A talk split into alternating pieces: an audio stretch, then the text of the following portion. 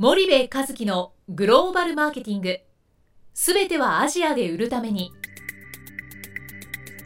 ポッドキャスト森部和樹のグローバルマーケティング。すべてはアジアで売るためには過去10年間で1000社以上の海外展開の支援を行った森部和樹がグローバルマーケティングを分かりやすく解説します。グローバルマーケティングとは世界のニーズに応えて利益を上げること。アジアで売るためにはものづくりプラスグローバルマーケティングを武器とした戦略を持たなければなりません。日本には素晴らしい企業が多く存在します。その企業とともにアジア市場を目指したい。再びジャパンアズナンバーワンと呼ばれる時代を作りたい。森部和樹はそんな思いを持ちながらこの番組を皆様にお届けいたします。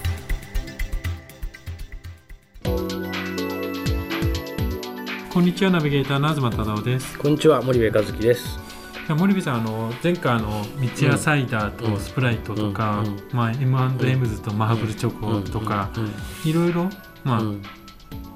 外資系のやっぱ作ってるものは世界中で食べられるけども、日本企業の作ってるものってどこに行っても食べれるっていう感じじゃないじゃないですか、その違いはやっぱチャンネルにあると、でいうことだったと思うんですけど、で、まあ、近代小売と伝統的小売があって、うんうん、まあ、e コマースがそこに割って入ってきてるけども、うんうん、まあ、e コマースなんかはまだまだ日本で言っても小売市場の3%ぐらいの弱ぐらい、ね、弱ぐらいしかないって考えると、それが急激に、まあ、20%30%40% ってなってくることが考えにくいとすると、やっぱ伝統的小売が、まあ、まだまだ残るよねという話だったと思うんですけど、じゃあ欧米企業ってこの伝統的小売をうまく攻略したから、うん、まあ、世界中どこにでも行っても食べたり、うん、飲めたり、あのどこにもあると思うんですけど、うん。うん、それって具体的にどういったことで、彼たちはどういったことをやったのか、まあ本当に簡単なところからでいいんですけど、ちょっと紹介いただけると、まあ、イメージが湧きやすいと思うんですけど。例えばですね、はい、えっと、今皆さん注目しているインドネシアとかっていう、はい、あの国でお話をすると、はい、まあ、近代小売は近代小売でいくつかあるわけですよね、大きいところが、外資系もあれば地場系もあってと。でそこに対して、まあ、メーカーっていうのはほとんどが直接交渉しに入るわけですよね。で直接取引をするケースもあればディストリビューターを使うっていうね、うんうん、そのいわゆる商品の配達であったり、うんうん、在庫切らせれないですから、はい、すぐ出すすぐ渡す今来いすぐ来いの対応を起こしていくわけですよね。でも近代小売は近代小売でいいと。はい、で一方で重要なのはその伝統小売の方なんですけど、はい、まあ、伝統小売っていうとあの通称インドネシアだとワルンとかって呼ばれてるんですよね。伝統小売の、まあ通称がワルンと、ワルンと呼ばれてて。でこれまあフィリピン行きゃサリサリって呼ばれたり、はい、あのインド行きゃティアナって呼ばれたりね、はいはい、このその呼び方がいろいろあるわけなんですけど、まあ、通称インドネシアでワルンというふうに呼んでいて、で結局このパパママショップのワルンがインドネシア全土に250から300万点ぐらいあるんですよ。そんなにあるんですか、うん。でここに商品を置いていくわけなんですけどもね、はいはいガム1個置いたって250万個じゃないですか、はいはい、飴1個置いたって250万個なわけですよね。でこういうところがまだまださっき申し上げたけどインドネシアだと85%ぐらい伝統なわけですよ。うん250万っていうのはすごいですよね。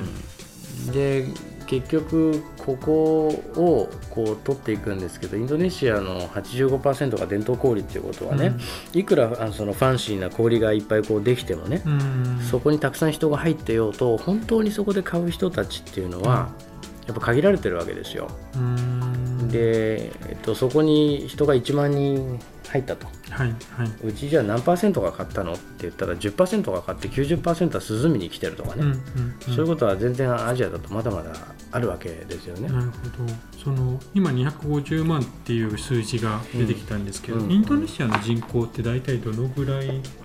インドネシアの人口は今現在2.4億ぐらいじゃないですか。かね、はいはい、でこれが2050年に3億ぐらいになるんですけどね。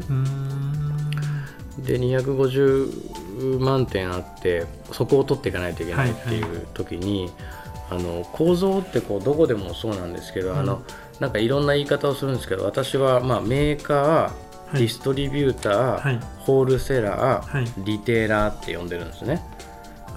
メーカーメーカーっていうのは、まあコカ・コーラとか、ね、あのピアノジとか、ねはい、ジョンソン・アンド・ジョンソンとか、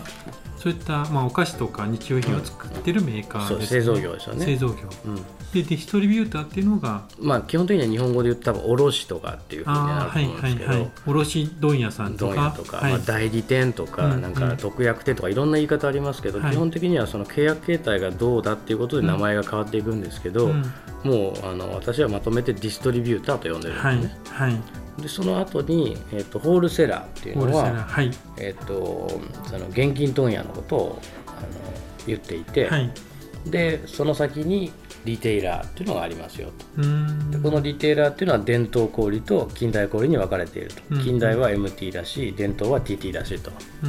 でインドネシアだとワルンと伝統は呼ばれていると,、いると。でそれが250万から300万点ぐらいあるんですけど、はい結局あのここにね、えーと、メーカーが直接全部取引なんかできないわけですよ。そうですね。じゃあかといってディストリビューターが全部それを取り仕切れるかと取り仕切れないので、うん、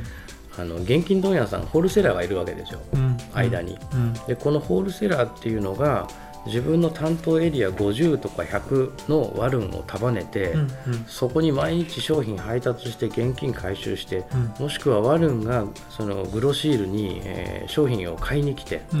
ていう、うんうん、そういう構造になってるんですよね。なるほどなるほど。グロシールっていうのが現金問屋さん。まあホールセールですね。そうですね現金問屋でホールセール。うんうんで結局250万点で1グロシールあたり50から100ぐらい束ねるとなるとね、はい、仮に100束ねだとしたって25万点あるわけですよ、はい、現金問屋のグロシールが。うんうん、で25万点まとめることなんてできないわけですから、はい、そのディストリビューターがそのグロシールをまとめて、はい。えー、それをこうまた別のディストリビューターがまたグロシールをまとめてみたいなそういう構造になってるんですよね。この構造をじゃあまず理解しないと、うん、そもそも伝統的小売っていうところに、うん、まあ、リーチできないというか、あのそこに物を流すことができないってことですよね。そうですね。で結局このグロシールをいかに取っていくかっていうことをやる25万点なんだとしたら25万点のグロシールを全部制覇するとワルンに商品が初めて流通するっていう話ですよね。はい。はい。はい、で欧米の会社でえーと、コカ・コーラとかなんかはまあマイクロディストリビューションって言ってこの細かなこの構造、はい、250万点とか300万点のワルンを束ねて、うん、でその上にはグロシールがいてっていう、うん、もうこのディストリビューションチャンネルはがっちりこう抑え込んでるわけですよね。で初めはものすごい苦労したと思いますよ。うんなんですけどそういう活動をしないとなかなかこの伝統小売は取れない。なるほど。一回じゃあ取ってしまえばもう本当にあとはルート営業じゃないですけど、うん、日本が今の状態みたいにルート営業で、うん、まあ回っていれば、もう流れ続けるっていう形が作れるってことですね。でそのまあ、日本人がルート営業するわけじゃないので、うん、まあ、ディストリビューターと組まな組むのがまあ一般的だと思うんですよね。はいディストリビューターといかにグロシールエリアディストリビューターを決めるわけですよ。インドネシアといっても広いので、はいこのエリアはこのディストリビューターこのエリアはこのディストリビューター、例えばその P&G だってアジアの国で最初何十もディストリビューターを持ってたのを今数社にこう集約したりしてるわけですよね、で、えっと、集約化がすごく進んでいてやっぱエリアディストリビューターっていうのを決めて、はい、そのエリアディストリビューターにエリアのグロシールを束ねさせて、うん、でそれがつまりはワルンを束ねることになるわけですよ。うん、でそういうことをこうやっていく。もう一回多分言っていただいていいですかね、はい、多分あの、えー、理解がわからない方もいらっしゃる、ね、まずエリアでディストリビューターを決めないといけない。はい、でそのエリアで決めたディストリビューターがグロシールを持ってるんですけど、はいそれがじゃあそのエリア全部を持ててるかってそうじゃないわけですよ、うんうんうん、そうするとメーカーとしてはこのエリアディストリビューターと一緒にいかにこのグロシールの数を増やしていくかっていうことをいろんなインセンティブをつけながらやっていかないといけないですよね。はい、でここがすごい重要で、うん、なんか日本の企業だとディストリビューター決めてあと任したから俺たちよく分かんないし頼むねって終わるんですよ、うん、でそんなんじゃマーケット絶対伸びなくて、うん、今例えばインドネシアでもその伸びてるマンダムさんとか味の素さんっていうのははいじゃああと任したからとはなってないんですよね、いかにこのエリアディストリビューターとグロシールを増やすっていうところにもう長年投資をしてきてるわけですよ。でこれがすごく困難じゃないですか、はい、でも一回やっちゃうとこれが模倣困難性の高いチャンネルに変わるわけですよ。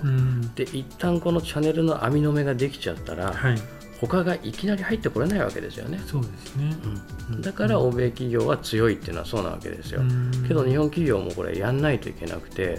伝統的小売は絶対に当面なくならない、でそれなんでなくならないって私ははっきり言い切れるかというと、その1人当たりの GDP の2050年予測とかをまあ見たらいいと思うんですけど、はい、今日本って4万5870ドル。1人頭の GDP が、はい、大体そんなもんです4万5 6千と。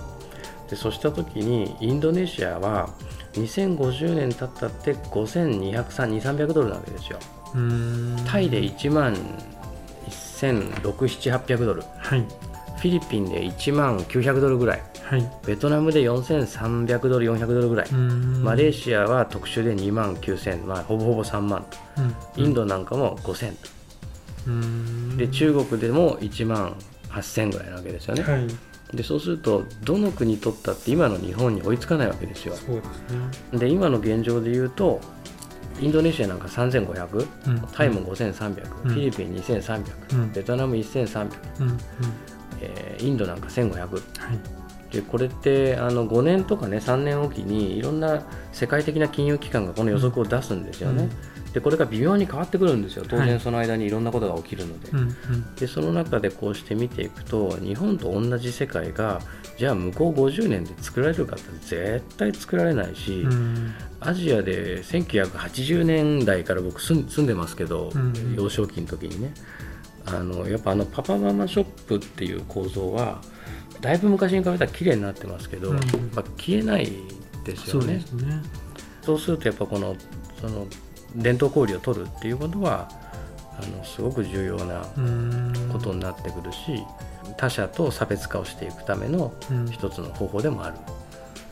で大手の小売に物を入れるなんてもうメーカー勝手にやりなさいよっていう話だと思うんですよね。はいはい、でそれができないっていうんだったらもう正直海外行きなさんなっていう話だと思うので、もういかに伝統を取るかっていうことだと思いますけどね。じゃあいかに伝統小売を取るっていうところまでを、うん。やっぱ参入ステージなのか、うん、今の現状で、うん、まあ、少し長期的な視野で戦略を立てるってことがまず必要、ということですかね。そうですね。でやっぱこれ3年とかかかるわけですよね。そうですね。やっていくのに、だから長期でちゃんと描いていかないといけないし、あの例えば日本の会社で僕いつも思ってるんですけどチロルチョコってあるじゃないですか、はいはい、あれって製品そのものはもう完全に現地適合化されていて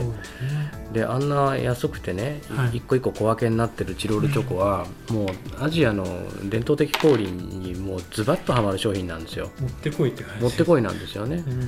でああいう商品は絶対に先に行くべきだし、まあ、現地適合化されてるされてないは別にしてね日本には素晴らしい商品って結構たくさんあって例えば龍角散ののど飴とかね前にも言ったかもしれないですけど、ホールズ舐めたってメントス舐めたって、喉の痛みなんて取れないんですよビックス舐めたって。けど龍角散ののど飴舐めると一発だしもっとすごいのはのどヌールスプレーですよね、小林製薬さんかな、あんなのアジアの人だって喉は痛くなるので、ピュッと一発スプレーしたら治るわけで、けどあれも現地適合化されてないから、香港とかシンガポールでしか売ってないですけど、まあ、ああいうものもあるわけで、うん、いいものはたくさんあるのでいかにこのディストリビューション取っていくかって伝統小売取るかっていうことは重要だと思いますけどもね。なるほどなるほど、伝統的小売というと、まあ、日本企業も昔の日本では同じようなことをやってた、やってたわけですよ、うん、あのごとびで集金してね。そうですよね、で FMCG じゃないですけどパナソニックさんなんか、うんうん、まあ、松下ショップじゃないですけど、パナソニックショップみたいなのが、まああれ、はいはいはい、あんなに綺麗じゃないですけど、うんうん、あんな感じですよね、うん、あれのもっと汚い汚い版っていうね、うん。そうすると、まあ、全くやっていたわけじゃないけど、日本の流通自体が近代化が進んできてしまって、その伝統氷がもうほぼない状態だから、それを忘れてるだけであって、日本企業が全くやったことがないって話ではないんですよね。そうですね。ただその日本にあったような伝統氷でいうと、うん、多分そのパナソニックショップのさらに前の戦後のそうですね。そのあれっていうね、はいはいはい、であのこの70年間の急激な奇跡の日本の経済成長っていうのでも70年かかってるわけじゃないですか。うん。でそれがじゃあすぐ来る、まあ、50年としてもねそれがじゃあ来るかっていうと、こ来ないですよね。うん、84年だったかな僕向こうに、移住を昔したのがね、はい、でそこから90年2000年2010年ってこう見てきてますけど、うん、確かに大きく変わったんですけど、うん、あのそこの根幹のところってやっぱ変わってないですよね。なるほどねそうするとやっぱりアジア新興国に関して言えば、うん、いかに伝統的小売りを市場として抑えていくのかっていうのが、やっぱ一つ日本企業にとっては重大な課題であると、そうですね。向こう50年伝統小売では十分稼げると思います。うん。逆にそこをやっていかないと、まあ、いつまでたっても欧米企業との差が縮まらないというような、そうですね。で逆にアジアのその近代小売だけ狙うんだったら、はい、多分意味ないし儲からないんですよね。あのそんなに入ることは入れる。入ることは入れますけど、そんなに大量に儲かる構造になってないし、まあ、シェアもそうですし、やっぱり最終的に小売とメーカーの関係って日本でもそうじゃないですか、はい、コンビニのね、パンがコンビニがプライベートブランドでやる、うんうん、えー、スーパーのあのなんとかもプライベートブランドでやると、でそれを日本のメーカーが下請けで受けれたらいいですけど、中国の、ね、お菓子会社がそれを代わって作るタイのお菓子会社がそれを代わって作るっていう構造だって今あるわけで、そうですね。うん、なかなかじゃないですかね。わかりました。じゃあよく理解できたと思いますので、うん、今日はあのちょっとお時間が来たのでここまでにして、はい。はい、まあ、次回またもう少し深くい。ったところまでお聞きしたいと思いますので、よろしくお願いします、はい、よろしくお願いします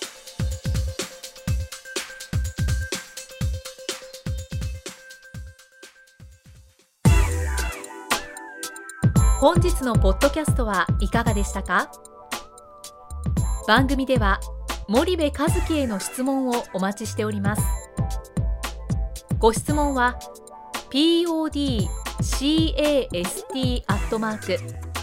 Spydergrp.com ポッドキャストアットマークスパイダー grp.com までお申し込みください。たくさんのご質問をお待ちしております。それではまた次回お目にかかりましょう。